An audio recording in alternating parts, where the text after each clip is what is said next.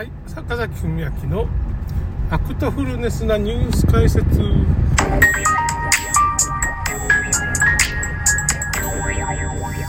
さて、今日はちょっとね、ワクチンの話っていうか、まあ、まあ、あれ多分ね、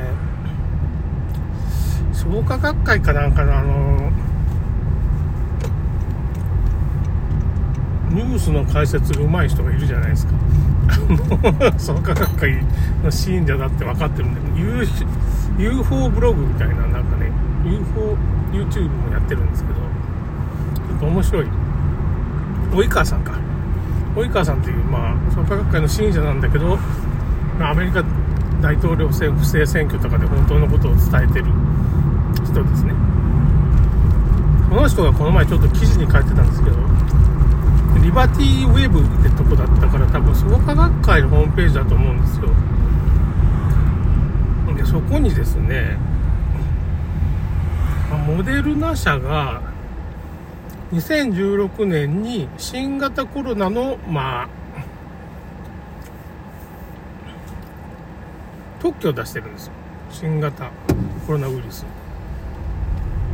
まあなんかそれ特許だけだったら通になんかそういうあウイルスじゃないよ。ワクチンのね。ワクチンの特許を出してるんですけど。あのー、ただ特許出してんだったらそのワクチンの新開発の特許なんかなって思うじゃないですか。だけどその特許の遺伝子が今回の新型コロナとまあ遺伝子がかなり一致してしまうっていうかまあ逆遺伝子になってるんですよ。そのその時の遺伝子を逆転させたのが新型コロナの遺伝子と重なるんですよ。でそこのまあ遺伝子が一致する確率は3億分の1とかそういう完全にこれ計画してたみたいな。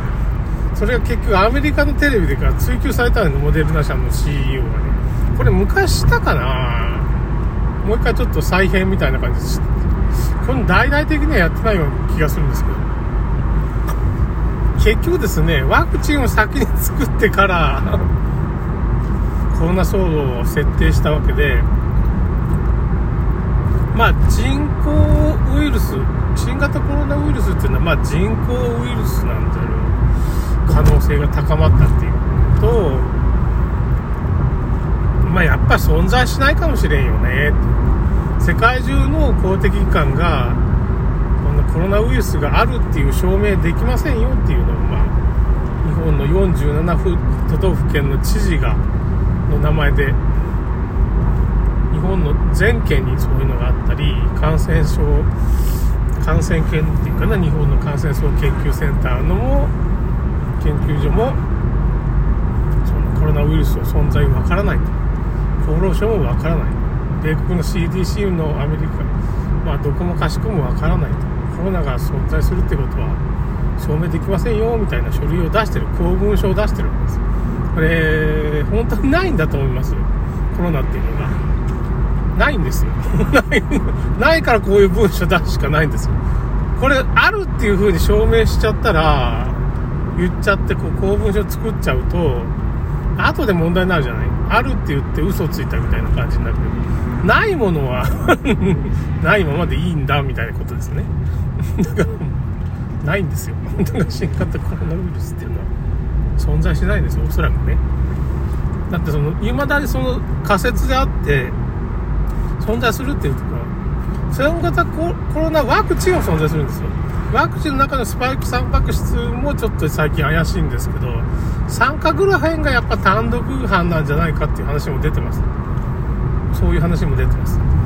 あとまあワクチンを2回接種した人と全く接種しなかった人だったら、まあ、2回接種した人の方があの感染しやすくなります、まあ、免疫力が下がるんか AED っていうかねその感染増強っていうのが起こるのかこの辺の理由はちょっとはっきりしませんがそういう結果が出てます。で厚労省はそういう結果が出たらまずいんで最近まであれですよねデータ偽装してました。だから結局その何回打ったかわからん人を未接種に入れて未接種の方が多いように見せました。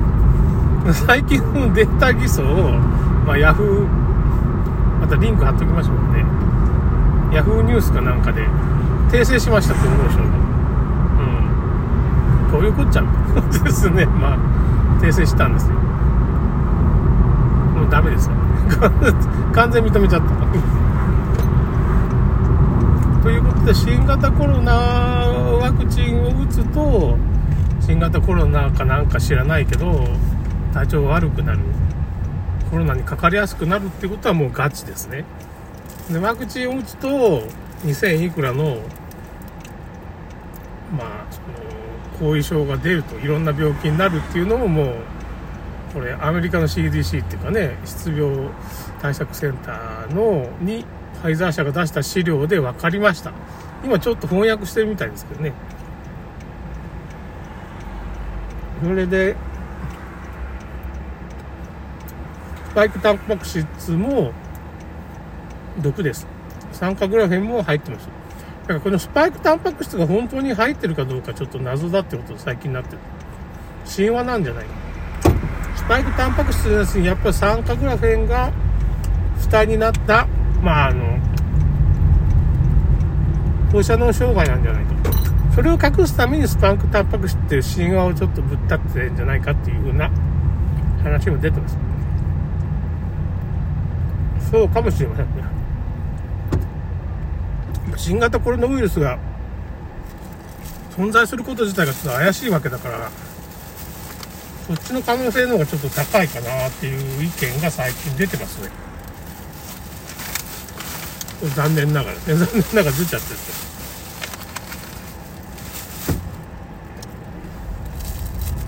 だからまあ新型コロナは放射線障害じゃないかと。あのシェディングっていうのは放射線が出てて放射線でまあそのがんとかが急速に広まることを隠すためにやってんじゃないかだからスパイクタンパク質っていうのも嘘なんじゃないかっていう話になってる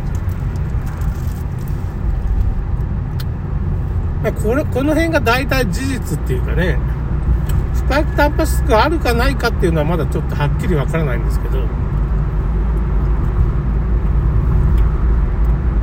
それが嘘の可能性もあるってことですよこれ三角グラフがやっぱメインで放射能障害なんじゃないかと。いきなり癌になったりするわけではない放射線なんじゃないかなって。放射線の内部被曝みたいなことが起こってんじゃないかと。酸化グラフによってね。まあそれと 5G なんか組み合わせたりね。その電磁波と。5G じゃなくてももうちょっと遅い電波。電磁波でもね結構なりますから要するにそういう電磁波を体にこう誘導するための要素がそ,、まあ、その酸化グラフェンなんだその電磁波を放射する患者酸化グラフェンによってそのそばにいたり、まあ、中のそういう物質を取り込んだら赤ちゃんが、まあ、内部被曝で死んじゃうんじゃないか。話もあります。そこはまだわからないんですけどとにかくワクチンがこれはもうワクチンじゃなくてやっぱ生物化学兵器だっていうのはもう明らかです。これはワクチンでも何でもないと遺伝子抽選生物化学兵器というふうなことで呼びましょうっていう話になってこれはもうガチの事実です。ここまでは。あと問題は酸化グラフェンなんかスパイクタンパク質が嘘で酸化グラフェン単独犯なんか実はダブルなんかっていう。まあ僕は複合犯かなと思いますね。他にも入ってますからね毒が。ホルモアルアルデヒドとかね。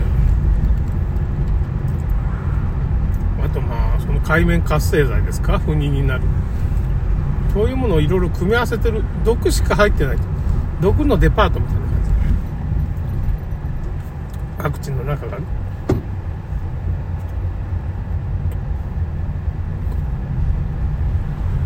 被害も分かってるし。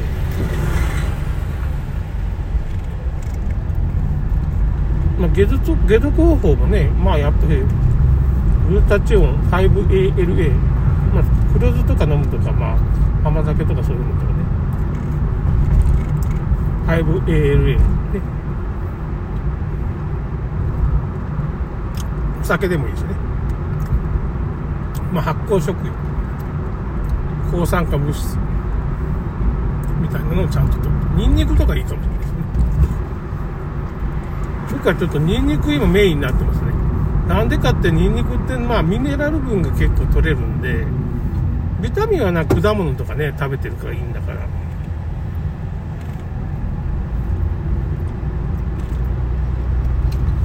ミネラルはだからそういう、まあ、ニンニクを食べるとか、らっきょうとか、まあ、いろいろ、まあ、出羽食品とかね、イカとかタコとか、いろんなもの食べることによって、まあ、普及してる。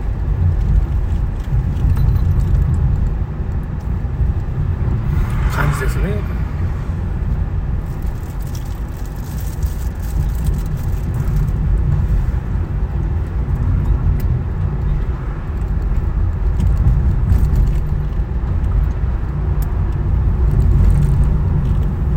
ということです。それ以外ありません。ありません。ということはありません。ただの生物化学兵器です、今回。新型コロナワクチンは生物化学兵器。でも間違ってなかった。僕の YouTube 削除になったけど間違ってなかった。1年前ぐらいに。1年。去年の3月ぐらいに削除になったけど、当たってた。当たってただの生物化学兵器。ワクチンではない。遺伝子、遺伝遺伝子なんか注射。もしくは。控えめに言って遺伝子注射。どう考えても生物化学兵器っていうことで終わりです。もうこれで決定です。もう何もないです。